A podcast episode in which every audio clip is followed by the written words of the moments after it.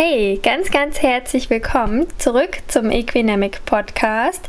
Mein Name ist Laura Wildschut-Hummel und ich freue mich sehr, dass du heute wieder mit dabei bist. Für diese Episode durfte ich mit der Tini sprechen. Das ist die Vanessa Christine Fautsch von Reiter bewegen. Sie war schon einmal bei mir, vielleicht kennst du die Episode auch. Und heute durfte ich mich mit der Sitzexpertin nochmal über das Thema Reiterschiefe unterhalten. Ja, was, wie findet man raus, wie die eigene Schiefe ist, was kann man da machen? Sie hat ganz viele tolle Tipps mitgegeben und ich wünsche dir auch ganz, ganz viel Spaß dabei. Wenn du Fragen hast oder Feedback, melde dich gerne äh, bei einem von uns. Wir freuen uns immer, was zu hören. Und bevor wir starten, wie immer noch mal ganz kurz der Hinweis auf unseren Partner helden.de. Dort ist meine Stute zum Beispiel haftpflichtversichert, aber es gibt auch noch ganz viele andere tolle Möglichkeiten für dich und deine Familie, versicherungstechnisch, für dein Zuhause, für dein Business und sogar einen kostenlosen Wechselservice, den ich damals tatsächlich auch genutzt habe und äh, ich fand den Kundenservice einfach super. Ja, also ich kann die mit ganzem Herzen weiterempfehlen und es gibt für dich halt einen kleinen Rabattcode unten in den Show Notes und das lohnt sich auf jeden Fall. Und jetzt geht's los.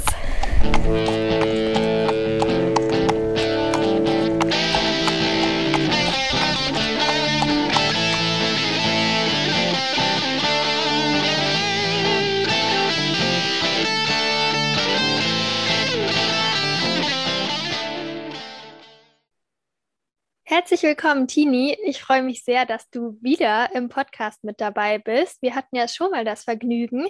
Ich habe vorhin nachgeguckt und zwar ist das die Folge 6 gewesen, also quasi noch ganz am Anfang, über das körperbewusste Reiten. Das heißt, da könnt ihr auch gerne noch mal reinhören. Und äh, ja, heute soll es aber noch mal ein bisschen tiefer ins Thema Reiten gehen und natürlich auch den Körper, also ein ganz Ganz spannendes Thema, erfahrt ihr gleich mehr drüber. Aber ganz kurz, falls ihr die Tini noch nicht kennt, stell dich doch mal ganz kurz vor. Wer bist du? Wo kommst du her? Ne, so in welcher Region arbeitest du vielleicht auch und was machst du überhaupt? Ja, hallo Laura und hallo liebe Zuhörer. Mein Name ist Vanessa Christine Fautsch. Ich analysiere Menschen und finde ihre individuellen Funktionsstörungen das klingt jetzt erstmal total kompliziert. Im Wesentlichen bin ich von Haus aus Physiotherapeutin und habe mich auf den Sitz bzw. auf Reiter spezialisiert. Und ja, mein großes Herzensthema äh, ist da, wie gesagt, das körperbewusste Reiten, was wir ja auch schon mal hatten. Und einfach, dass jeder Reiter in der Lage ist, seinen Körper besser einzuschätzen und besser auch auf dem Pferd zu gebrauchen, um so letztendlich keine Last mehr für sein Pferd zu sein, sondern wirklich ein Teamplayer zu werden oder noch besser zu werden in dem und äh, dass man einfach eine schöne harmonische Zeit mit seinem Pferd hat. Das ist für mich immer ganz wichtig und mein kleines Motto ist ja immer Freude an Bewegung, dann hast du Freude am Reiten und ähm, ich glaube, das bringt es so ganz gut auf den Punkt. Wie gesagt, ich bin von Haus aus Physiotherapeutin und habe natürlich in dem Bereich ganz viele Weiterbildungen gemacht. Wir haben uns ja damals bei Barbara Welter-Böller kennengelernt. Das war die Fortbildung zum Osteo-Concept-Coach, allerdings dann für Pferde. Ähm, und ja, dann bin ich noch ein bisschen tiefer in diese Schulung eingestiegen, war bei Marc Nölke. Ähm, der ist ja bekannt für die Neuroathletik. Das ist auch ein total spannendes Thema. Da müsst ihr mal googeln für diejenigen, die jetzt nicht wissen, was das genau ist ähm, beschäftigt sich mit der zentralen Bewegungssteuerung des Reiters, also total interessant und total wichtig. Und dann war ich noch bei der Angela Lohmann, bei der Angi. Und ähm, da habe ich die Fortbildung gemacht zum biomechanisch korrekt Reiten. Also ich habe mich jetzt die letzten Jahre ganz tief in dieses Thema reingefuchst, um halt meinen Kunden und den Reitern da wirklich einen tollen Mehrwert zu bieten. Und ja, freue mich jetzt mega, dass wir heute ein ganz spannendes Thema hier erörtern.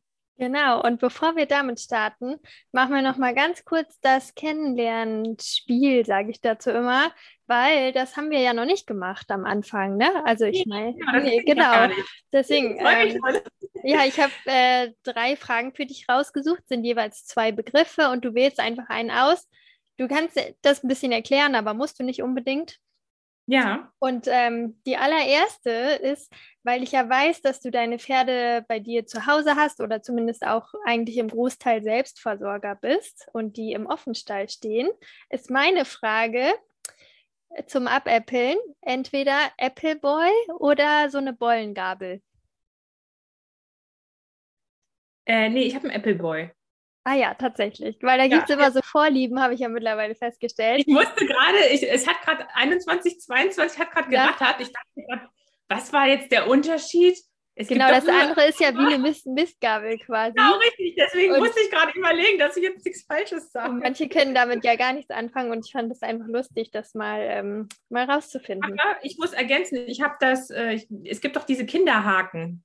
Ja. Äh, mhm. So Reisighaken, genau. Und die, äh, wie nennt man das Die Forke, die sozusagen bei dem Apple Boy dabei ist, die finde ich total unpraktisch, weil ich will das immer ganz sauber haben. Ja, okay. Und deswegen okay. habe ich die Kinderhake dazu geholt. Okay, muss sehr akkurat sein, ja. Sehr gut. Okay, zweite Frage. Ich glaube, ich weiß die Antwort schon, aber trotzdem. Hund oder Katze? Beides. Also Ach, ich hatte Quatsch. erst eine Katze. Okay. Ja, ja, ich hatte erst eine Katze und äh, also die lebt auch noch und die wohnt jetzt bei meinen Eltern. Und jetzt haben wir einen Hund. Genau, weil das wusste ich nämlich, weil den habt ihr ja noch nicht ja. so lange, ne? Also, nee, den haben wir im, im Frühjahr, im Mai ist der geboren. Und dann haben wir ihn zum Sommer hin geholt. Genau. Ja. Ach ja, sehr Kleinen schön. Und der ist jetzt immer mit dabei bei den Kursen und so weiter? Oder wie machst du das? Ja, also das kommt immer ein bisschen drauf an. Wenn ich jetzt weiter wegfahre, ich bin ja so Region Hannover, Norddeutschland, ähm, ich habe jetzt zum Beispiel eine Anfrage nach Bayern, da werde ich ihn dann nicht mit hinnehmen. Aber ähm, wenn ich äh, so in der Umgebung bin und äh, auch so eins zu eins Geschichten mache, da reden wir vielleicht später nochmal drüber, dann nehme ich ihn mit. Auf Kurse, da ist er noch zu, zu wild für, zu wissbegierig. Okay. Da muss ich noch mehr beim Hund sein als woanders. Ja, Deswegen, okay. da noch nicht, aber ansonsten im Stall läuft er super mit und macht alles. Ne? Ja, und auch wenn ich, wenn ich einzeln rausfahre, äh, dann kommt er auch oft mit. Genau. Und er kommt immer mit in die Praxis. Ja, das ist toll. Sehr cool, dass das, das funktioniert. Bei uns. Genau, ja, das ist echt schön. Klappt auch wunderbar von Anfang an. Ja, so lässt sich das gut mit dem Beruf vereinbaren, ne? Also dann geht es. Ja, halt das doch. war auch damals ganz wichtig, natürlich. Ne? Das habe ich vorher alles abgeklärt und durchdacht, ob das äh, funktioniert, ob das für uns auch funktioniert. Und äh, da konnte ich dann einen Haken hintermachen und dann durfte er einziehen. Mega, sehr schön. Und die letzte Frage ist: ähm, Schokopudding oder Vanillepudding? Schokopudding. Okay, das war eindeutig. okay, sehr gut. Ja, jetzt ähm, starten wir auch schon mit dem Thema. Und zwar soll es ja um die Schiefe des Reiters gehen und natürlich auch darauf äh, folgende Konsequenzen für das Reiten selber. Also, ne, das ähm, beim Pferd haben wir ja einmal diese natürliche Schiefe, von dem, von, also davon hat ja jeder eigentlich schon mal gehört, gehen wir jetzt mal von aus. Ähm, aber wie ist denn das beim Reiter? Wie würdest du diese Schiefe einfach mal definieren? Das ist eine total spannende Frage und ich würde die ganz gern aufgliedern, weil Schiefe ist ja so ein ganz großer Begriff und jeder denkt, hat sofort eine Assoziation im Kopf. Und ähm, ich möchte das einmal unterteilen in die Händigkeit und in die körperliche Statik. Also die Händigkeit entweder ist man Linkshänder oder Rechtshänder, das kennen wir ja alle. Und die Händigkeit, die wird bestimmt, da gibt es verschiedene Theorien, durch die Gene, durch Umwelteinflüsse, durch die Lage des Säuglings oder des Fötus im Mutterleib. Und das, so wird dann irgendwann entwickelt sich, sage ich mal so, es ist wie gesagt nicht ganz belegt, entwickelt sich eine Händigkeit. Und äh, das nennt man auch äh, Lateralisation des Gehirns also diese Händigkeit, dass die eine Hälfte stärker ausgeprägt ist als die andere und gewisse Aufgaben besser und schneller kann. Und es gibt es zum Beispiel auch bei den Füßen. Also es gibt ja auch im Sport, wenn wir jetzt an Fußballer denken, gibt es ja auch der, der mit links schießt und der, der mit rechts schießt. Und es gibt es auch bei den Augen. Also wenn ihr jetzt alle, da könnt ihr mal mitmachen, wenn ihr ähm, eure Hände zu einem Guckrohr formt und dann da durchguckt und das Auge, was durchguckt, das ist euer euer Händigkeitsauge sozusagen, also das stärkere Auge. Wenn ihr jetzt rechts gewählt habt, dann ist rechts euer besseres Auge. Wenn ihr links gewählt habt, links. Und das ist ja fürs Reiten auch wichtig. Also die Händigkeit, dann die Füße, mit welchem Fuß kann man besser und schneller, effizienter treiben. Und das Ganze gibt es natürlich auch bei den Ohren. Also man kann, wenn man links rum reitet, dann hören vielleicht, vielleicht kennst du das auch als Trainerin, dass manche Schüler besser hören, wenn sie auf der einen Hand sind und das schneller umsetzen können, als wenn sie auf der anderen Hand sind. Also das ist alles über die Händigkeit definiert. Und dann gibt es natürlich die Schiefe, wenn wir so wollen, beziehungsweise die Körperstatik, die sich verändert. Zum Beispiel, wenn man Schmerzen hat oder wenn irgendein Organ oder irgendeine ein Gelenk, ein Muskel ein Problem hat. Wenn du mir jetzt vor das Schienenbein trittst, dann werde ich erstmal den Oberkörper, werde ich mich erstmal ein bisschen zusammenkrümmen.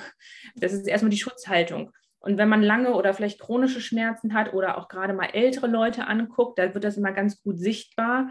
Die sind dann irgendwann krumm und schief. Und das hat sich entwickelt durch irgendein bestimmtes Problem, eine Funktion, die nicht so gut erfüllt werden konnte. Und dann hat sich der Körper dem angepasst. Entweder ist er dagegen gegangen in die andere Richtung oder er nährt immer sozusagen den Schaden, was umherum um den Schaden ist, ernährt er immer die Körperteile oder das Gewebe an. Ist ja klar, wenn man jetzt an so einen Spielfilm denkt, ich werde an der Schulter getroffen oh, dann halte ich mich an die Schulter, einen Schuss jetzt meinetwegen, und dann sacke ich in mich zusammen und versuche das Gewebe anzunähern, dass das Blut nicht noch mehr rausfließt. Dann würde ich niemals den Arm hochreißen und weiterrennen. Da würde ich immer den Arm an den Körper rannehmen. Das sind jetzt so Extrembeispiele, aber so kann man sich vielleicht ganz gut vorstellen, diese Schonhaltung, die gibt es, wie gesagt, in der akuten Phase und dann später auch in der chronischen. Und ähm, das ist dann für den Reiter wichtig, äh, wenn zum Beispiel eine Beinlängendifferenz ist oder ein Becken Schiefstand, sagt man ja immer so schön. Also wenn das Becken sich in irgendeine Richtung verschoben hat, das hat natürlich dann auch Auswirkungen auf das Pferd. Und manchmal sind es ja Sachen, wenn man jetzt nicht weiß, man ist vom Pferd gefallen oder man hat einen Autounfall, Fahrradunfall, es ist nichts Großes passiert, aber irgendwie man ist schief, man weiß eigentlich gar nicht warum, dann ist das oft sowas, so ein, ich sag mal, chronisches Statikproblem, was wir dann Schiefe nennen, was ja auch bei den Pferden dann so versucht wird, dem entgegenzuwirken, beziehungsweise das Pferd gleichmäßig zu gymnastizieren. Also da würde ich, wie gesagt, die Unterteilung machen, einmal in die Händigkeit vom Gehirn her und einmal, was mit dem Körper dann noch passiert. Natürlich ist es so, dass wenn ich jetzt Rechtshänderin bin, dass ich mit der rechten Hand viel filigraner bin. Also ich kann dann vielleicht mit rechts besser äh, entweder eine Zügelhilfe geben, wenn wir jetzt beim Reiten bleiben, oder wenn wir in einen anderen Bereich gehen, dann kann ich mit rechts besser schneiden, besser mhm. schreiben und so weiter. Und dann gibt es aber auch Leute, die machen ja manche Sachen mit links und manche Sachen mit rechts. Da ist das nicht so eindeutig. Mein Freund ist zum Beispiel so ein Exemplar, das nennt man dann so gekreuzte Lateralisierung. Dass man manche, und beim Behandeln habe ich das auch, dass ich mit links viel besser fixieren kann. Links ist auch mein Standbein. Das kann man auch mal probieren, wenn ihr euch hinstellt und dann macht ihr die Augen zu und dann überlegt ihr, wenn ihr jetzt eure Füße wären wie so ein Stempelabdruck, dann müsst ihr mal überlegen, ist mein linker Fuß, ist der Stempelabdruck dann doller als beim rechten Fuß oder ist das gleich, ungefähr gleichmäßig? Oder wenn man auf dem Rücken liegt, dann kann man das auch immer ganz schön herausfinden, wenn man sich vorstellt, man ist in so einen äh, Farbtopf gefallen. Und dann kann man immer überlegen, liegt die linke Seite mehr auf als die rechte? Gibt doch auch im Winter diesen Schneeengel. Mhm, ja. ja. Also das sind so Sachen, wo man dann überlegen kann, okay, merke ich denn irgendwie, dass ich links fester bin oder rechts fester bin? Oft hat das halt auch einfach mit der, viele Leute sitzen ja im Büro, ähm, wir zum Glück nicht, mhm. aber da gibt es ja genügend, die im Büro sitzen, ähm, die einfach immer leicht nach links gucken, weil der Bildschirm nach links gestellt ist oder die immer äh, viel schreiben, weil sie halt beruflich viel schreiben müssen oder viel tippen müssen. Da entwickelt sich dann auch so eine gewisse Schiefe. Ja. Das war eine sehr ausführliche Antwort auf deine Frage, aber so würde ich das unterteilen. Ja, super, total gut. Und du hast ja auch sogar schon ein paar Tipps gegeben, wie man sich selber bewusst werden kann, ähm, ne, so in welche Richtung man tendiert. Ähm, hast du da noch mehr Tipps zu, also wie man sich so seiner eigenen Schiefe selber bewusst werden kann? Oder natürlich kann das dann auch ein Therapeut ähm, analysieren. Ne? Manchmal macht das natürlich auch Sinn, genau. denke ich. Genau, da würde ich auch noch mal gerne differenzieren. Zum einen kann man das super selber machen. Ähm, ich habe ja bei mir oder was ich versuche, den Reitern immer mitzugeben, dass sie eine Sitzroutine etablieren. Und das muss gar nichts Wildes, Großes sein. Ich unterteile das immer in drei Bereiche. Das ist einmal der Körperscan. Das wäre jetzt sowas, dass ich mich frage, okay, wie fühle ich mich heute? Was will ich heute machen?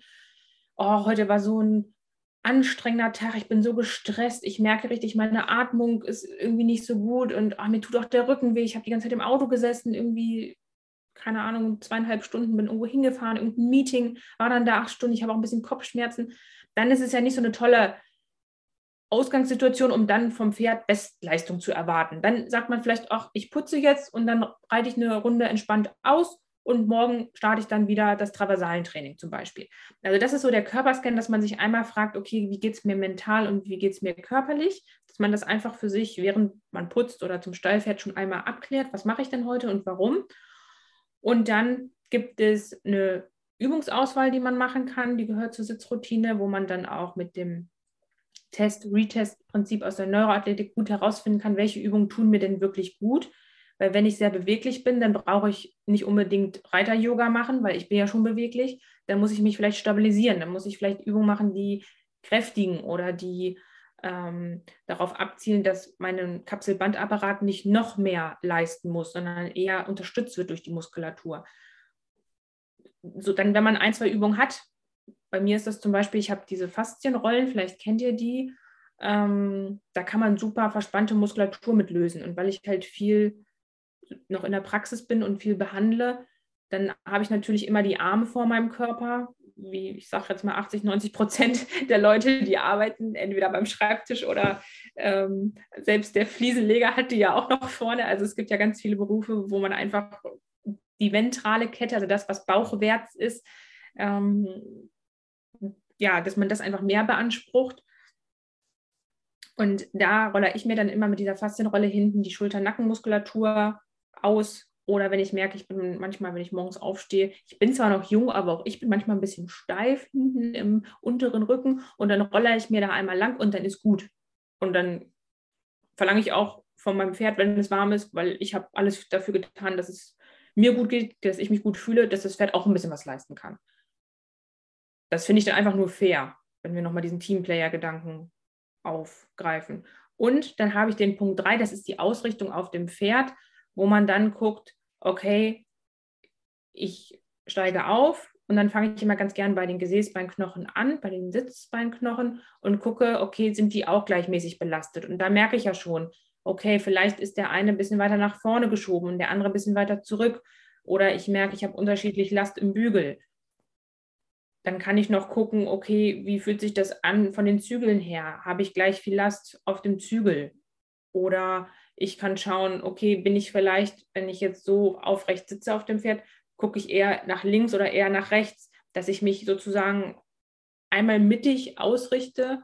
Und vielleicht kennt der ein oder andere dieses Körperlot, woran man sich gut orientieren kann, wenn man so eine Linie, so ein Falllot vom Ohr, Schulter, dann der Beckenkamm außen und äh, unten der Außenknöchel, wenn man so ein Lot zieht, dann sollte das alles ineinander einsortiert sein. Nicht, weil das unbedingt schön aussieht, sondern weil man sich dann im Schwerpunkt befindet. Der Körperschwerpunkt, der ist ungefähr so eine Handbreit unterm Bauchnabel entfernt.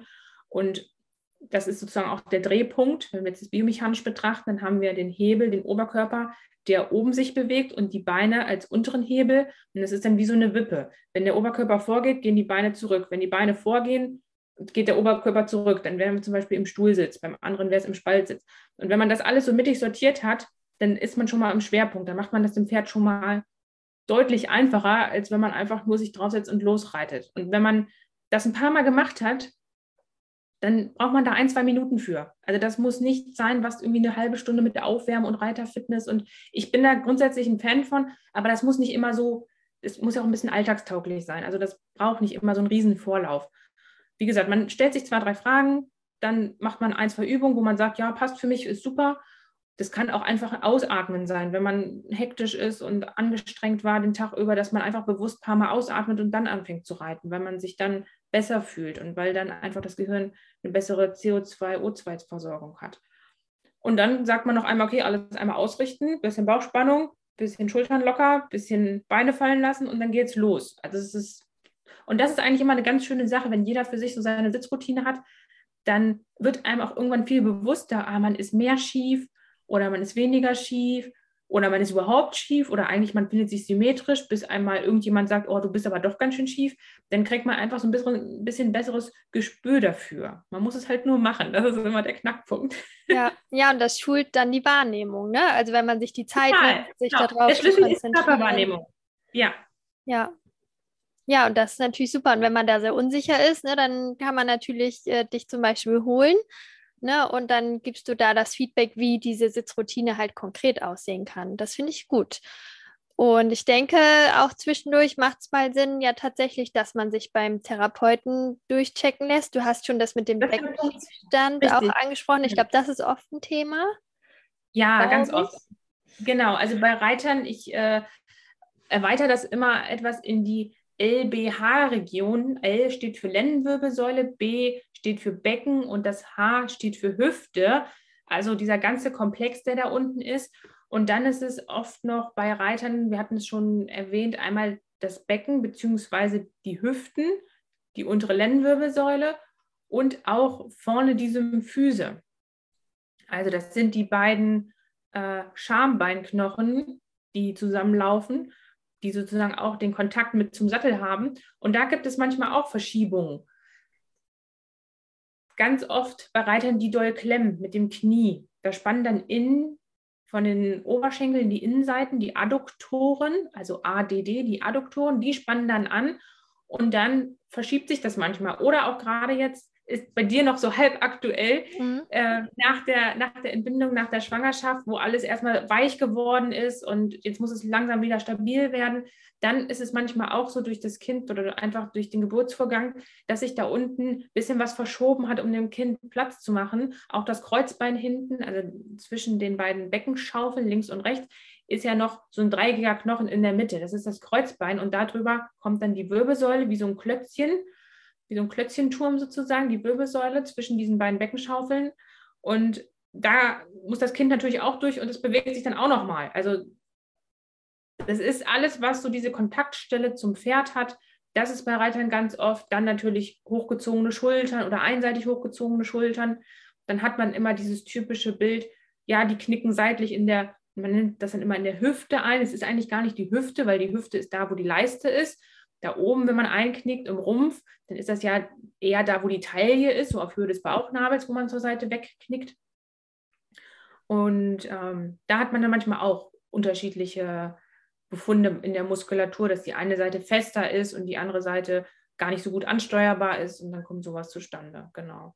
Und das wäre Punkt zwei, wenn man jetzt sagt, nee, mit der Sitzroutine, da bin ich mir unsicher oder das reicht mir nicht, dass man dann sagt, okay, so ein, zwei Mal im Jahr lasse ich ja mein Pferd auch osteopathisch oder physiotherapeutisch, chiropraktisch, wie auch immer untersuchen. Dann mache ich das vielleicht auch mal für mich. Und vielleicht schaffe ich das ja relativ zeitnah, wenn das Pferd gerade gemacht worden ist und behandelt worden ist, dass ich irgendwie eine Woche vorher, eine Woche später, irgendwie so in diesem Abstand, dann auch mal zum Therapeuten gehe mhm. und mal sage, hier, mein Pferd ist jetzt gerade und kannst du mal gucken, ob mein Pferd mich vielleicht auch schief gemacht hat oder ob ich mein Pferd schief gemacht habe. Also ich habe das Gefühl, so, ich müsste mal kontrolliert werden. Ähm, das macht schon Sinn, auch prophylaktisch, dass man einfach mal guckt, bewegt sich denn alles gut? Geht die linke Hüfte genauso gut wie die rechte? Von den Schultergelenken? Manchmal merkt man das gar nicht, weil man das nicht unbedingt braucht. Aber wenn man dann einmal analysiert wird, so fachlich vom Therapeuten einmal durchgecheckt wird, auch wenn man vielleicht gar nicht unbedingt Beschwerden hat, man muss ja nicht immer warten, bis schon zu spät ist. Ne? Schmerz ist ja ein Warnsignal, ein Alarmgeber, der sagt, hier, pass auf, wenn du weitermachst, geht irgendwas kaputt. Pass mal lieber auf darauf müssen wir nicht warten. Wir können ja schon, das machen ja Hochleistungssportler auch nicht. Also wirklich gute Leute, die im Sport sind, die lassen sich ja auch vom Wettkampf, nach dem Wettkampf, dann gibt es ne, drumherum, Trainingsplan wird ständig kontrolliert und geguckt und auch, wir gehen ja zum Beispiel auch zur professionellen Zahnreinigung und warten nicht erst, bis wir Karies haben, bis die Zähne rauskommen. Das machen wir ja auch. Warum sollen wir das nicht für unseren gesamten Körper machen? Hm, ja, genau. Und gerade das wäre auch meine Frage gewesen, ob du das empfiehlst, vielleicht, ne, ob du da irgendeine Zahl hast. Und das war ja so diese ein, zwei Mal im Jahr oder halt ne, mit dem Rhythmus des Pferdes ähm, der genau, Therapie genau. das auch zu machen. Das finde ich nochmal ein super Tipp. Und dass man es auch wirklich macht, ne? weil ich glaube, das bleibt immer ein bisschen ja, auf der Strecke. Genau, gerade wenn vielleicht auch im Training so ein Frustmoment, wir alle kennen das ja, so ein Frustmoment, Frustmoment vorherrscht, dass man sagt, ja, irgendwie das Pferd wurde behandelt, ah, der Sattler war da, ich habe eine gute Trainerin. Aber so irgendwie stagniert das hier. Irgendwie geht das nicht vorwärts. Und oh, nehmen wir jetzt mal Beispiel Rechtstraversale. Ey, das geht irgendwie nicht. Irgendwie klappt das nicht. Und ich weiß nicht wieso. Bei der Trainerin klappt es, bei mir klappt es nicht, bei meiner Freundin klappt es auch nicht. Also es ist so ganz schwammig. Man weiß gar nicht warum und wieso. Dann macht es mal Sinn zu gucken, liegt es vielleicht daran, dass ich irgendwo das Pferd blockiere unbewusst durch ja. meine Körperhaltung. Ne? Also ja. zum Beispiel vor ein, zwei Wochen hatte ich eine Reiterin, ähm, da ist das Pferd auf der rechten Hand, wollte nicht angaloppieren. Und bei dem Mann, also bei ihrem Mann, der Mann ist das Pferd auch geritten, die haben sich das Pferd sozusagen geteilt, da war das gar kein Problem. Und dann habe ich da rumgemacht mit Sitzschulung und dann haben wir verschiedene Sachen ausprobiert und dann habe ich so nach ein paar Minuten habe ich gemerkt, ja, die macht das gut und die versucht das, aber das ist es nicht. Und die sagt, weißt du was, steig mal ab. Drück mal deinem Pferd, äh, drück mal deinem Mann das Pferd in die Hand. Wir gehen jetzt mal einmal hier um die Ecke in die Sattelkammer und ich gucke mal eben, ob dein Becken irgendwie krumm und schief ist. Und tadarada, da war das Becken echt nicht nur in sich verdreht, sondern auch unterschiedlich hoch. Die eine Beckenschaufel war viel höher. Und dann haben wir das korrigiert und dann ging auf einmal der Rechtsgalopp. Und das ist dann schon cool, wenn man einmal sagt, so Becken einmal tüddeln und richtig hinstellen und dann ja. äh, geht das einmal wieder. Und dann kann man sich auch das Geld für den neuen 2000 Euro Sattel sparen und dann kann man sich auch das Geld sparen, wenn man das Pferd dann nochmal in die x-te Klinik fährt und nochmal guckt, ob es nicht doch irgendwie, weil es immer einen Taktfehler hat. Wenn, also es gibt ja auch ganz viele Reiter, die ihr Pferd unbewusst taktunrein oder ja, so beeinflussen, dass das Pferd nicht mehr klar laufen kann, nicht mehr physiologisch. Und dann macht es wirklich Sinn, wenn man so alles abgegrast hat, am besten natürlich schon eher, aber spätestens dann äh, einmal an sich zu denken. Weil wir sind ja die einzige, oder der Sitz ist ja auch die einzigste Hilfe, die wir nicht wegnehmen können. Ne, Zügel kann man, man kann ohne Zügel reiten, man kann ohne Gerte reiten, man kann ohne Sattel reiten, ist alles machbar, aber der Körper sitzt da ja nun mal drauf. Ja, ja, genau, das ist super. Ich hatte auch noch das Beispiel im Kopf, zum Beispiel ähm, ne, ein fliegender Wechsel zu einer Seite geht und zur anderen ja. nicht. Genau, richtig. Das ist solche Sachen können ja auch gut dann wieder ne, mit der Schaltzentrale Becken quasi auch zu tun haben. Ganz oft. Natürlich auch manchmal Handfehler, die dann sind. Ne? Zum Beispiel ist es ja so, wenn man sich, wenn man jetzt bewusst viel mit der linken Hand macht und immer versucht, das Pferd auf der linken Seite nach innen zu stellen und dann zieht sich ja irgendwann diese linke Seite erst der Arm wird fest, dann wird irgendwann die Schulter fest, Brustmuskulatur wird fest, dann ist man schon mal an der Wirbelsäule. So, und dann knickt man vielleicht auch sogar noch ein bisschen nach links ein, weil der Körper versucht, links dagegen zu halten, je nachdem, was man für ein Pferd hat. Wenn das Pferd auch vielleicht auch nicht sofort nachgibt, sondern gegenhält, dann entstehen ja manchmal auch so halbe Machtkämpfe, wo man versucht, dann aber durchzukommen unbedingt. Mhm. Und dann ist man links schon ganz fest. Und rechts ist ja dann ganz beweglich. Und das macht ja dann auch schon so eine Asymmetrie, einfach von der Spannung her.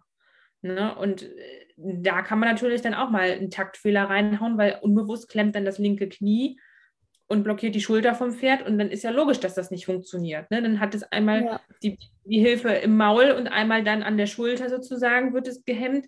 Und dann ähm, merkt man das aber in dem Moment gar nicht, weil man sich so auf die Hand konzentriert, weil der doofe Gaul ja nicht nachgibt. Ja, und wenn man dann so. mal ein paar Wochen so reitet oder ein halbes Jahr oder Richtig, wie auch immer, dann wirkt sich diese Schiefe ja auch auf das Pferd wirklich aus. Ja, das ist äh, tatsächlich gravierend. Äh, ich hatte jetzt erst, ich glaube, die Folge bei mir im Podcast, die ist noch gar nicht online. Das muss, ich weiß nicht, ob das die 54 dann wird. Ähm, da habe ich auch mit einer Kollegin gesprochen, die Christina Drücke ist das. Und die hat eine Arbeit verfasst, die ist auch äh, Human-Physio und Human-Osteo, aber auch Pferdeosteo. Und die hat eine, so eine Studie gemacht, beziehungsweise also im kleinen Rahmen. Ähm, und hat dann, so eine Einzelstudie war das, und hat dann herausgefunden, dass wenn man nur den Reiter behandelt, nicht das Pferd, also sie hat das Pferd befundet, hat gesagt, okay, Becken ist schief, Hals ist blockiert. Keine Ahnung, zwei, drei Sachen gefunden, zwei, drei größere, zwei, drei kleinere. Und dann hat sie nur den Reiter behandelt und das hat sie irgendwie im Abstand von drei, vier Wochen gemacht. Und dann ist am Ende rausgekommen, dann war der Reiter schön gerade und die Befunde vom Pferd waren deutlich besser bis fast weg, obwohl sie nichts am Pferd gemacht hat. Ah, interessant. Und das ist ja mega krass. Also wenn man sich auch gerade überlegt, ich kenne das selber von mir auch, ich bin immer die Erste, wenn mein Pferd irgendwie komisch guckt, dass sie sagt, bevor wir irgendwas machen, hole ich erstmal irgendeinen Therapeuten und lasse erstmal gucken, ob nicht irgendwo was ist. Ähm, aber was man sich da dann im Umkehrschluss auch manchmal für Odysseen ersparen kann, wenn man alle acht Wochen irgendeinen Osteopathen an seinem Pferd hat, ich finde das gut. Ich will das überhaupt nicht schlecht, ich finde das gut. Aber was man sich überlegt, wenn man das wiederholt macht und auch für den Osteopathen ist es ja auch unbefriedigend. Der kommt immer, gibt sich Mühe und hofft, dass das eigentlich wollen wir Therapeuten ja unsere Kunden, unsere Patienten wieder loswerden, weil sie kommen ja, weil sie ein Problem haben. Wir wollen ja eigentlich verhandeln und dann tschüss, hab ein schönes Leben. Wir wollen die ja nicht dauerhaft haben. Ja. Ähm, das ist so der Grundgedanke dahinter. Ne? Wir wollen ja dann helfen, damit die dann alleine wieder klarkommen.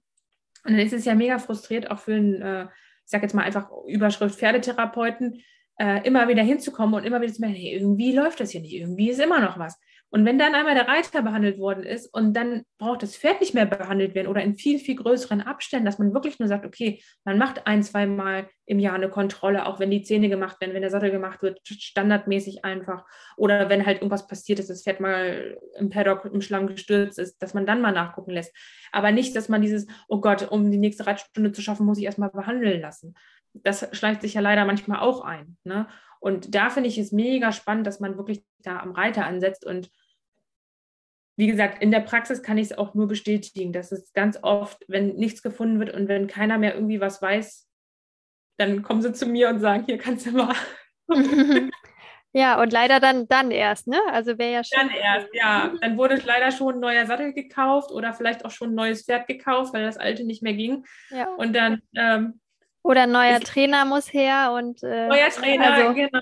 So, Steuerwechsel, alles, ja, genau. Ja. Und dabei ist man, das ist ja immer auch so, das habe ich glaube ich auch schon mal in einer Podcast-Folge gesagt, man selber ist immer das Problem, aber man selber ist auch immer die Lösung. Ja, das ist also man schön. Hat, man hat immer an allem Schuld, aber man kann auch immer alles wieder zum Guten wenden. Das ist sehr gut, das ist sehr schön. Okay, cool. Und ja, gibt es dann Übungen, also vielleicht ohne Pferd und auch mit Pferd, die man so pauschal ähm, machen könnte? Also hast du da Tipps für unsere Zuhörerinnen und Zuhörer, um halt an ihrer Schiefe zu arbeiten? Kann ja. man da so pauschal irgendwas machen? Also es ist tatsächlich, ähm, pauschal ist immer ganz, ganz schwierig. Ja. Aber ich habe versucht, das äh, so einfach runterzubrechen was ein ganz wichtiger Punkt ist, wenn man diese, wie wir schon vorhin besprochen haben, diese Sitzroutine hat und so ein Körpergefühl entwickelt, das ist schon mal so wirklich ein ganz wichtiger Punkt. Das ist auch eigentlich egal, was man da macht. Hauptsache, man macht es und es fühlt sich für einen gut an. Das ist ganz wichtig. Dann ein zweiter Punkt wäre immer auf das Bauchgefühl zu hören. Manchmal ist es ja so, dass der Trainer sagt, nee, ich sehe nichts. Und der Sattler sagt, nee, der Sattel passt. Und die Therapeutin sagt, nee, ja, eigentlich ist da nichts. Und der Tierarzt, der kommt erst gar nicht oder sagt, nee, ist auch alles gut. Und man selber denkt aber irgendwas, aber ah, am Ende hat halt immer doch das Pferd recht so. Ne? Also das, da sollte man auf jeden Fall auch drauf vertrauen. Das sind so vielleicht zwei Praxistipps und Übungen.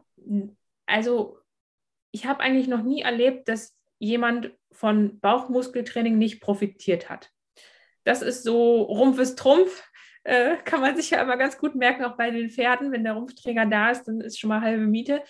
Äh, und das ist bei den Reitern auch so. Also eine gute Stabilität in der Mittelpositur, das rettet so einiges. Also das schafft ja nicht nur Sicherheit, sondern das, wenn man seine Körpermitte bewusst ansteuern kann, indem man sich zum Beispiel auch, ich habe ja hier Reiten mit dem Tape-Effekt, wenn man sich da Tapes hinklebt, einfach um das Bewusstsein zu schulen und die Bauchmuskeln dann darüber besser ansteuern kann oder halt Bauchmuskeltraining macht, Stabilisationstraining, bisschen vielleicht auch was für den Rücken, das schadet eigentlich niemanden. Und was auch niemanden schadet, das sind so Dehnungen. Also Dehnung gerade hier oben für den Brustbereich, für den Schulter-Nackenbereich, für den Hüftbeuger. Das könnt ihr auch mal googeln. Da findet ihr dann bei YouTube, könnt ihr euch Videos zu anschauen. Ähm, das sind so Sachen, die schaden niemanden, egal ob gerade symmetrisch, unsymmetrisch, asymmetrisch, das ist eigentlich egal. Die gehen fast immer. Was auch immer geht und immer wichtig ist, ist Atmung. Und was auch immer geht, sind zum Beispiel Zungenkreise. Also wenn man einfach im Mund die Zunge so kreist und versucht, alle Krümel irgendwo zu finden, die es so gibt. Oder dass man die Zunge mal bewusst nach links, nach rechts in die Wange reindrückt. Das sind auch Sachen, das aktiviert einfach ein bisschen das Gleichgewichtssystem. Gerade für ängstliche Reiter ist das gut, gerade für Springreiter ist das gut. Ähm, kommt aus der Neuroathletik, dann kann man, wenn man einmal die Daumen, also einmal die Arme streckt und jetzt links und rechts den Daumen aufstellt, dann kann man Blicksprünge machen vom linken Daumennagel zum rechten Daumennagel und wieder zurück, dass man Dann kann man den Abstand natürlich ein bisschen variieren, dass man mal breiter oder mal von oben nach unten blickt. Das sind alles so Sachen, die fürs Gleichgewichtstraining gut sind. Und ähm, wenn ich gut im Gleichgewicht bin, gutes Körpergefühl habe und stabil bin, dann ist für Asymmetrie nicht mehr ganz so viel Platz wie vielleicht vorher. Also für die Schiefe. Und dann muss man natürlich ganz individuell gucken. Es gibt so Sachen, ähm, wenn man die seitliche Rumpfmuskulatur, also das, was zwischen dem unteren Brustkorbrand und dem Becken ist, so seitlich vom Bauchnabel, diese Muskelgruppe, wenn man die dehnt, wenn man da immer einknickt, dann kann man mal gucken, okay, was passiert, wenn ich die dehne? Nehme ich einfach den Arm nach oben und atme mal in die Seite rein. Das sind so Sachen, die kann man auch machen. Ja. Oder auch auf dem Pferd zum Beispiel einfach mal mit einer Hand reiten. Also entweder mit der linken oder mit der rechten und mal gucken, wie man sich dann bewegt. Ob es vielleicht besser ist. Ja. Das sind auch so Sachen, die man machen kann. Ja, super. Es sind schon ganz viele Sachen, die man machen kann. Also ganz, genau, ganz pauschal und im Individuellen muss man halt immer schauen, wer ist wo schief und warum. Es ist ja wirklich hochkomplex und da jetzt was Individuelles so runterzubrechen, aber das sind so Basic-Sachen, die für alle nicht schädlich sind, sagen wir es so. Ja, für den einen genau. helfen sie mehr, für den anderen weniger, aber Schaden tun sie auf gar keinen Fall. Ja, und die Pferde profitieren davon ja auf jeden Fall. Auf jeden Fall. Die merken ja auch, ob man wackelig da oben ist oder ob man stabil ist und eine positive Spannung hat. Ja, ja, klar, das wirkt sich dann auch gleich wieder aus. Ne? Ähm, hat diese Reiterschiefe denn auch noch irgendwie einen besonderen Zusammenhang auf die Schiefe des Pferdes oder umgekehrt? Also ein bisschen haben wir da schon drüber gesprochen. Mhm. Ähm, aber wenn, ja, würdest du eher sagen, das verstärkt sich gegenseitig oder ja, vielleicht hast du dazu noch ein paar Gedanken oder Ideen. Ich habe dazu einen Lieblingssatz. äh, vielleicht der ein oder andere, der mich kennt, wird jetzt wieder aufstöhnen. Also, es kommt drauf an. Ja, sehr gut. ja, also es ist natürlich so, ähm, dass sich das manchmal ganz gut ausgleicht, wenn das Pferd in die eine Richtung steif ist und der Mensch in die andere Richtung dann gleicht es sich vielleicht aus. Wenn beide zu einer Seite, dann kann es manchmal ein Vorteil sein, weil beide wissen oder weil der Reiter weiß, okay, es ist einfach, ich muss nicht noch mit links und rechts hantieren. Das ist ja auch so ein Phänomen, wo ist jetzt links und wo ist rechts. Und ne, wenn der Reitlehrer sagt, ich gehe immer nach links, dann gehen immer alle nach rechts. So mit ja. der Koordination. Das ist ja auch immer so ein Phänomen für sich schon mal alleine. Deswegen kann es manchmal auch ein Vorteil sein. Aber da jetzt irgendwie so eine Regel festzulegen, da habe ich zumindest noch kein Muster erkannt, wo ich gesagt habe, oh ja, ist ganz klar. Was ja. man halt hat, was oft äh, oder was ich oft sehe, dass auch in der Praxis, äh, dass viele Leute eher links stehen. Also da habe ich immer Befunde links am Becken. Warum und wieso, ne, das sei dahingestellt, ob es jetzt wirklich von den Genen, von den Umwelteinflüssen ähm, einfache Erklärung wäre jetzt, die meisten sind Rechtshänder und machen halt viel mit rechts. Und wenn rechts bewegt, muss die linke Körperseite stabilisieren. Mhm. Das wäre jetzt so die einfachste Erklärung. Ne? Also nicht Aber, mal unbedingt Reiter, ne? Meinst du jetzt allgemein? Genau, allgemein, allgemein, genau. Also ja. ich, ähm, so in den letzten Jahren, die Leute, die ich behandelt habe, ähm, dann war es oft, dass sie links tendenziell ein bisschen fester sind was die Beckenregion angeht. Also linke Hüfte ist ein bisschen fester. Ähm, das wäre dann fürs, ja, wenn man es auf, aufs Reiten übertragen wollte, dass man vielleicht linksrum nicht so gut auf dem Zirkel reiten kann, links nicht so schnell mit dem Schenkel ist, eher viel links am Zügel macht. Aber das jetzt so zu pauschalisieren, sagen, ja, es ist immer so, das würde ich jetzt nicht sagen. Es ist nur mein persönlicher Eindruck, was ich jetzt so die letzten Jahre gesehen habe, wo ich dachte, ah, ist ja interessant. Und tatsächlich auch oft links Leute am Kiefergelenk. Ich bin ja auch CMD-Therapeutin und mache Therapie fürs Kiefergelenk. Und da ist es auch so, dass man ähm, ja eine Zähne zusammenbeißen, so im Volksmund, wie man das sagt, auch oft, wenn man halt Stress hat oder wenn man sich konzentrieren muss. Und natürlich beim Reiten manchmal auch. Ähm, dann ist es auch tendenziell eher links auffällig.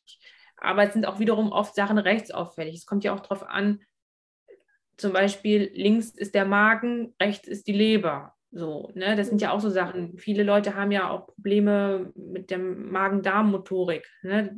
irgendwelche Allergien, Bauchschmerzen, äh, Ziehen, Blähbauch, gerade so Frauen. Ne? Das ist ja immer so ein Thema, was immer wieder irgendwie aufkommt und erst ist man nur gegen das allergisch und dann kommt sich andere Sachen dazu und dann stellt man seine Ernährung um oder man macht Diät. Also alles, was so mit der Verdauung zu tun hat. Und natürlich, wenn dann so eine Darmschlinge träge ist und da links unten rumhängt, dann wird auch irgendwann mal links das Becken schief. Ja, ja, oder klar, ne, ja. Wenn, wenn rechts irgendwas ist, dann wird es halt mal rechts schief oder sowas. Ne? Also da kann man auch so schon manchmal solche Sachen davon ableiten, einfach wie die Organe liegen. Ne? Ja, ja, genau. Ja, beim Pferd ja auch, ne? Also die Pferdeschiefe hat ja auch beim Pferd quasi mit der Organlage oft, genau, oft zu tun. Genau, genau. Sehr spannend und äh, sehr individuell einfach. genau. Total, total, genau, ja. Du hast ja schon angesprochen, dass du äh, zu den Reitern hinfährst und äh, sie analysierst und ihnen dann hilfst, eine Sitzroutine zu erstellen.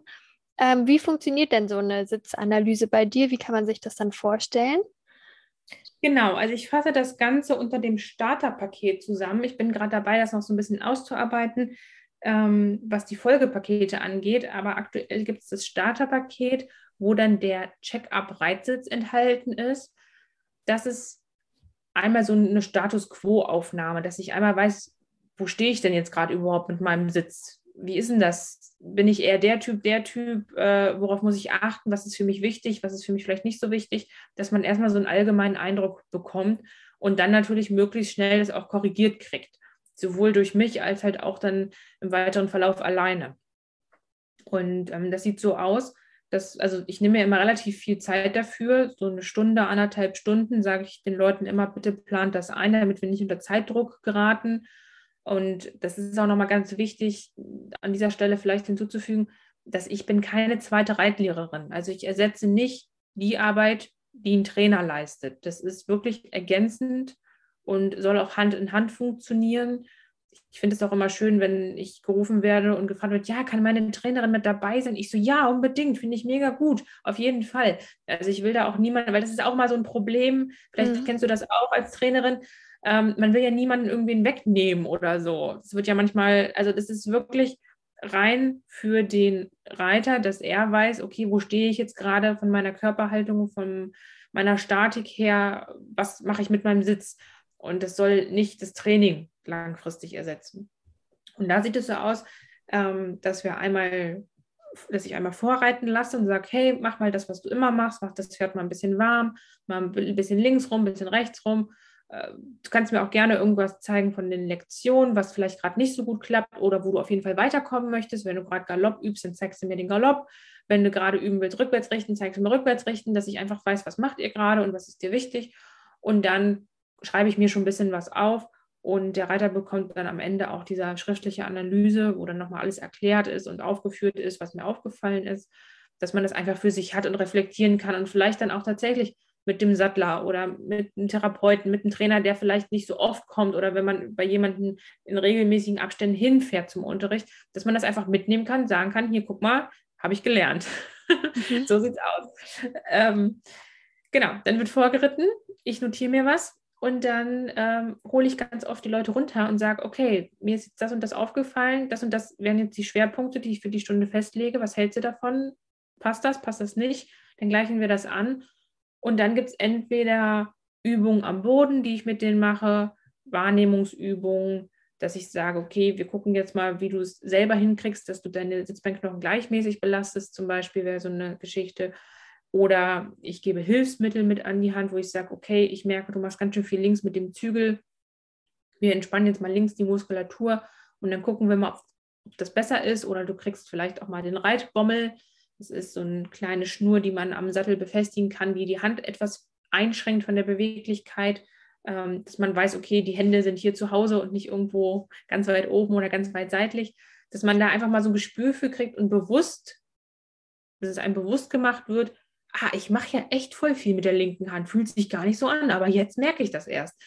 Ähm, also das ist ganz viel Bewusstmachung und dann halt auch Korrektur. Und da gibt es dann auch natürlich Elemente aus der Neuroathletik, dass man sagt, okay, wir trainieren jetzt mal gezielt dein Gleichgewicht oder wir gucken mal gezielt auf deine Atmung, weil du man merkt es beim Reiten, du hältst die Luft an und vielleicht ist dein Pferd deswegen gehemmt und möchte nicht so gut vorwärts gehen, weil es das merkt, dass du irgendwie ne, nicht fließend atmen kannst, dein Brustkorb bewegt sich nicht physiologisch, deine Muskeln spannen automatisch gegen und das Pferd denkt vielleicht, okay, vielleicht will sie gar nicht galoppieren, vielleicht will sie einfach nur, dass ich ein bisschen schneller trabe oder so. Ähm, das sind so Sachen, die man da alles herausfindet, wo ich dann entweder, ich sage mal, hands-on, also mit meinen Händen dann den, den äh, Reiter berühre und sage, hier, guck mal so und so und das und das, wie fühlt sich das und das an? Oder wo ich dann Hilfsmittel mitgebe und sage, hier, probier doch mal aus mit der Faszienrolle oder mit Körperbändern oder was der Reiter in der Situation halt braucht als Hilfsmittel. Ja. Generell, bin ich, generell bin ich halt immer ein Freund davon, so wenig wie möglich, so viel wie nötig. Und äh, die meisten, zumindest wo ich jetzt hinfahre, die mich rufen, ähm, die sind sich ja schon bewusst, dass irgendwas an ihnen nicht passt oder dass sie sich an sich arbeiten müssen. Und da muss ich meistens auch gar nicht so viele Hilfsmittel einsetzen. Also da reicht es meistens, wenn man denen so ein bisschen auf die Sprünge hilft und äh, versucht, die auf den richtigen, den richtigen Stellen zu fordern, dann reicht das meistens schon. Ja, total gut. Ja, und dann hast du ja viele verschiedene Techniken, mit denen du arbeitest. Das heißt, ne, dann ist dann ja wahrscheinlich auch für jeden was dabei, was er dann nacharbeiten genau. kann. Genau. Und es gibt zum Beispiel auch die Unterscheidung, in der Neuroathletik gibt es so Kopfstarter und Hautstarter. Und Kopfstarter sind zum Beispiel Leute, die oft eine Gehirnerschütterung haben, die vielleicht lichtempfindlich sind, lärmempfindlich sind, die vielleicht öfters Migräne haben und äh, die vielleicht auch Probleme mit ihrem Gleichgewicht haben. Ne? Das sind so Kopfstarter. Dann gibt es so Hautstarter, wo man sagt, okay, mit dir fange ich an und mache äh, hier ganz wilde Augengeschichten und Gleichgewichtstraining ähm, die sind relativ gut von der Propriozeption. Das heißt, die wissen, okay, ich bin in meinem Körper zu Hause, ich weiß, wie der funktioniert. Und wenn du mir sagst, spann den kleinen Zehennagel an, dann machen die das. Ne? Und manche sagen so, hä, wo ist überhaupt mein Fuß? Also das ist ja auch immer unterschiedlich, je nachdem, wie man sagt. ähm, und da kann ich halt aus so einer ganz breiten Palette wählen, wer braucht was und in welcher Dosierung. Und da hilft natürlich die Arbeit und das Wissen, was ich jetzt als Physio mir angeeignet habe, hilft mir natürlich total weiter und auf den ganzen Fortbildungen und so. Ne? Also das ist schon, das ist wahrscheinlich wie bei dir, wenn du ein Pferd siehst, dann weißt du, ah, okay, Pferd funktioniert oder funktioniert nicht. So, ne? Wenn man es einmal so laufen sieht, dann weiß man schon, okay, äh, Hinterhand ist nicht da oder Rücken ist nicht da. Und das ist bei mir halt so bei den Menschen, eigentlich für mich, ich nehme zwar immer viel Zeit, damit die Menschen oder die Kunden äh, gut mitkommen, aber eigentlich, ich sehe das innerhalb von ein, zwei Minuten, ob das passt oder ob das nicht passt. Und dann kann ich schon sagen, hier, guck mal, Schulter ist schief, Halswirbelsäule ist blockiert und deswegen Gleichgewichtsorgan, A, Gehirnerschütterung, Unfall vor drei Jahren, okay, ich weiß Bescheid, leg dich hin und ich mache alles gerade so. Ne? Ja, super, Aber, ja, das macht dann die Erfahrung, ne? Toll. ja, ja.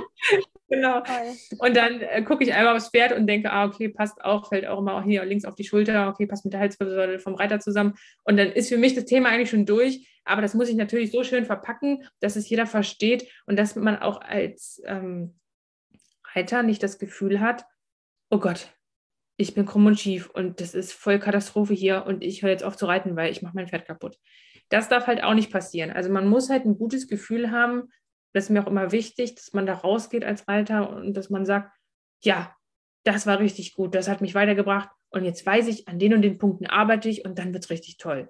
Und nicht dieses, oh Gott, ich wurde krank gequatscht von irgendjemandem. Ne? Das ist auch immer ja. leider oft der Fall, da wird jemand gesagt, hier, du kannst das nicht und äh, du bist kaputt und deswegen geht das jetzt nicht. Und das finde ich immer ganz schlimm. Nee, also, soll ja motivieren zum Weitermachen. Genau, und, äh, genau. Auch, auch wenn man körperliche Beschwerden hat oder auch, ich habe auch manchmal Reiterinnen, die halt ein bisschen kräftiger sind, die sich dann auch viele Gedanken machen und ob das überhaupt passt und so, wo dann irgendeine doofe Sattlerin gesagt hat, ja, sie sind aber auch ganz schön schwer für das Pferd und die machen sich da wirklich monatelang und überlegen schon, ob sie jetzt nur noch das Pferd fahren und verkaufen und keine Ahnung was, wo man echt so denkt, ey, hallo, nur weil jemand ein bisschen kräftiger ist, der aber ein gutes Körpergefühl hat, der total fein ist, der wirklich äh, überhaupt in keinster Weise irgendwie zu viel Druck aufbaut, nur weil er vielleicht von dem körperlichen Gewicht etwas schwerer ist, der kann man, das kann man ja gar nicht vergleichen mit jemandem, der vielleicht gärtenschlank ist, aber 10 Kilo dem Pferd im Maul rumreißt. Das ist ja eine ganz andere Gewichtung. Hahaha, wenn wir das Wortspiel jetzt nehmen. Ne? Aber äh, das muss man ja auch mal gegenrechnen. Natürlich gibt es gewisse Grenzen, wo man sagt, okay, bis hierhin und nicht weiter. Aber da muss man auch immer ganz ja, ganz arg aufpassen und versuchen, das zu differenzieren. Was heißt denn jetzt schwer und was heißt äh, vielleicht einfach nicht Norm oder nicht Standard. Und dann ist ja auch immer so die Sache, okay, das Problem ist ja immer am Ende des Zügels, ne, wie man auch damit umgeht. So, ja. Und nicht nur die Tatsache, dass was so ist. Also da muss man halt dann auch nochmal differenzieren und die Leute dann da wirklich abholen. Ja, ja, super. Ja. Damit hast du uns ja schon einen guten Einblick gegeben und auch schon mal viel über die Schiefe erläutert. Ähm, ja, wo können denn jetzt interessierte Zuhörerinnen und Zuhörer mehr über dich und deine Arbeit nochmal erfahren? Ja, also zum einen natürlich auf meiner Homepage www.reiter-bewegen.de und dann bin ich ganz aktiv auf Instagram, also Social Media Kanäle. Facebook bin ich auch aktiv, wobei ich da nicht, also ich würde schon das mehr gewichten, dass ich mehr Richtung Instagram tendiere, weil man da einfach mehrere Funktionen hat, die ich super finde und Facebook ist jetzt für mich schon fast ein bisschen eingeschlafen. Ähm, aber auf beiden Kanälen bin ich äh, erreichbar und äh, hinterlasse da auch regelmäßig meine Spuren in Form von Videos und Content und äh, Bildern und Texten. Ich habe einen Blog, ich habe einen eigenen Podcast und ja, darf vielleicht auch nochmal bei dir im Podcast auftreten irgendwann. Ja, mal schauen. Klar. Und ich finde den Newsletter ganz wichtig. Erzähl mal was ja, über deinen Newsletter. Genau, den habe ich auch. Ähm, da kann man sich einfach bei mir auf der Seite eintragen. Und wenn man da drin ist, dann bekommt man natürlich immer die brandneuen Informationen über alles. Ich mache ja momentan das Reiterbewegen Warm-up. Für die, die sozusagen Reiterbewegen Insider sind, ist das auch kostenlos. Die können sich dann einfach, da wird man dann auch über den Newsletter informiert, die können sich dann da einfach mit einloggen. Und das ist immer alle zwei Wochen, sonntags morgens, vor der Ausreitroutine sozusagen. Ähm, ein kleiner Ausschnitt nehme ich euch mit, einmal in die Neuroathletik und dann aber auch in die Reiterfitness, dass man da dann zusammen als Gruppe, man muss die Kamera auch nicht anmachen, wenn man sagt, oh, man will aber nicht, gar kein Problem, Kamera bleibt aus, Ton bleibt aus, ich quassel ein bisschen, mache Übungen und dann könnt ihr die mitmachen, ganz entspannt von zu Hause aus, im Schlafanzug mit Turban. Und hast du nicht gesehen, das ist kein ja, Problem. Voll gut, voll einfach und, und genau. kostenlos. Also ein tolles Angebot. Also den Newsletter und die Übungen, die dann damit kommen, sozusagen, kann ich auf jeden Fall sehr empfehlen. Genau. Ja, und dann habe ich natürlich ab und zu noch Webinare, aber das, wie gesagt, wenn man auf meine Homepage geht oder mich über die Social Media, Social Media Kanäle oh, verfolgt, dann äh, bekommt man das auch mit. Super. Ja, sehr gut. Dann vielen Dank, Tini, dass du dir nochmal die Zeit genommen hast. Es war wieder sehr ja. interessant. Und äh, bestimmt finden wir noch ein super Thema, über das wir nochmal sprechen können. und dann, äh, ja, vielen Dank für deine Zeit und äh, weiterhin viel Erfolg mit, deinen, mit den Pferden und den Menschen. Ja, danke schön. Vielen Dank, dass ich da sein durfte, Laura.